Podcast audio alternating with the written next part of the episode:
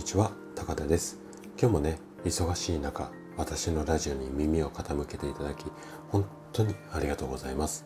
この放送は朝が来るのが楽しみそんな人を増やしたいこんなね思いを持った生体院の院長がお届けをしております。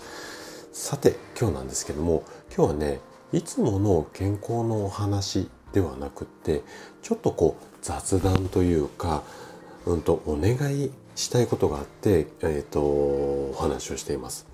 実はねちょっと皆さんにお聞きしたいことがありましてねあのどんなことかっていうと私の放送を聞くのは何時ぐらいなら聞きやすいですかっていうのをちょっとね教えていただきたいんですね。でなぜそんなことをこうお願いするかというとあのスタイフって予約投稿ができるようになったじゃないですか。でこれからねこの予約投稿っていうのをちょっとね私も活用していこうかなというふうに考えていてというのもね最近はあの私の放送もあのおかげさまで「いいね」だったりだとかあとはコメントもあのたくさんいただけるようになってきました。うん、本当にこう皆さんに支えられて、えっと、頑張ってます。あのありがとうございます。でそんなこう増えてきた中でいろいろな方とこう今まで以上にこうやり取りっていうかつながりも増えてきて毎日こう楽しいスタイフライフっていうんですかねをあの過ごしているんですけどもこうなってくると問題となってくるのがちょっとね耳が足りないっていうことなんですね。はい、で例えばスタイフさんから、まあ、あの自分がよく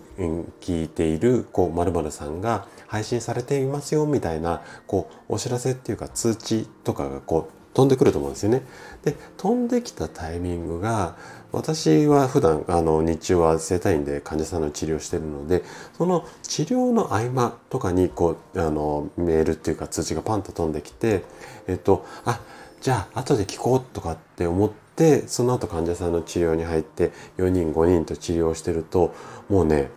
その通知が来たことをね忘れちゃうんですよね。はい。でこのすぐ忘れちゃうのっていうのは年齢のせいかもしれないんですけれど はいまああのー、本当によく忘れちゃうんですよ私の場合。でねこの耳が足りない問題っていうのはなんか私だけじゃなくって多くの方に共通することじゃないのかななんていうふうに思っていてでこの問題を解消するためにはもうこの放送は例えば朝の7時からとか決まった時間帯にねこう配信するっていうのがまああの決まっているっていうかそうなっていると結構聞きやすいかなというふうに思うんですよね。で私自身こう何て言うのかな聞きやすい時間帯っていうのが朝早起きしてねあれこれちょっと朝活みたいなことをやってるんですがその時間っていうのは結構決まった一人だけの時間なのでこの時間帯が聞きやすいんですけれども皆さんもね例えば朝一段落して、うん、と通勤の駅に向かうまでの間によくスタイフ聞いてますよとかお昼休みによく聞いてますよとか夜の時間帯だったらリラックスしてみんな、あのー、勝手に部屋入った後だったら聞きやすいですよとかこう聞きやすい時間帯とかっていうのがあると思うんですよ。でねその時間帯をぜひね教えていただきたいんですね。で今日この放送を収録する前に昨日あのツイッターで似たようなご質問をさせていただいてでその時はね3択のアンケートみたいな感じで質問させてもらったんですよ。で朝7時ぐらいがいいですか？昼12時ぐらいがいいですか？夜7時ぐらいがいいですか？19時ぐらいがいいですか？みたいな感じの3択のアンケートしてで今のところねツイッター上では朝と夜が人気な感じなんですよ。なのでスタイフの中でも皆さんの意見を聞かせていただいてそれをまあツイッターのご意見とスタイフの中のご意見も参考にさせてもらいながら人気が高かった時間帯で今後はまあうんと例えば朝7時に毎日毎日配信しますよみたいな感じで配信していこうかなみたいな風にちょっと今考えてるんですね。で、えっと、皆さんの、うんと、好きな時間帯っていうのをコメントでぜひねいただきたいんですがコメント打つのって意外とこう大変っていうか時間かかると思うんですよね。なのでもう朝だこはあ、うん、朝っていう一言だけとかお昼とか例えばうん、19時から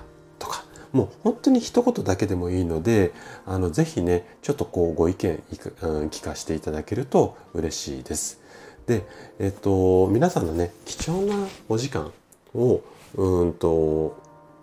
お借りしてっていうか耳その時間帯お借りしてで私の配信させてもらってるので是非ね皆さんのタイミングいい時間帯っていうか聞きやすい時間帯に配信したいなっていう思いからこんなお願いをしています。はい。なので是非是非ね一言だけでいいのでちょっとご意見聞かせていただけると嬉しいです。はい。ということで今日は私からのお願いの配信でした。それでは次回の放送でまたお会いしましょう。朝が来るのが楽しみ、そんな人を増やしたい。こんな夢に向かって活動中の高田でした。それではまた。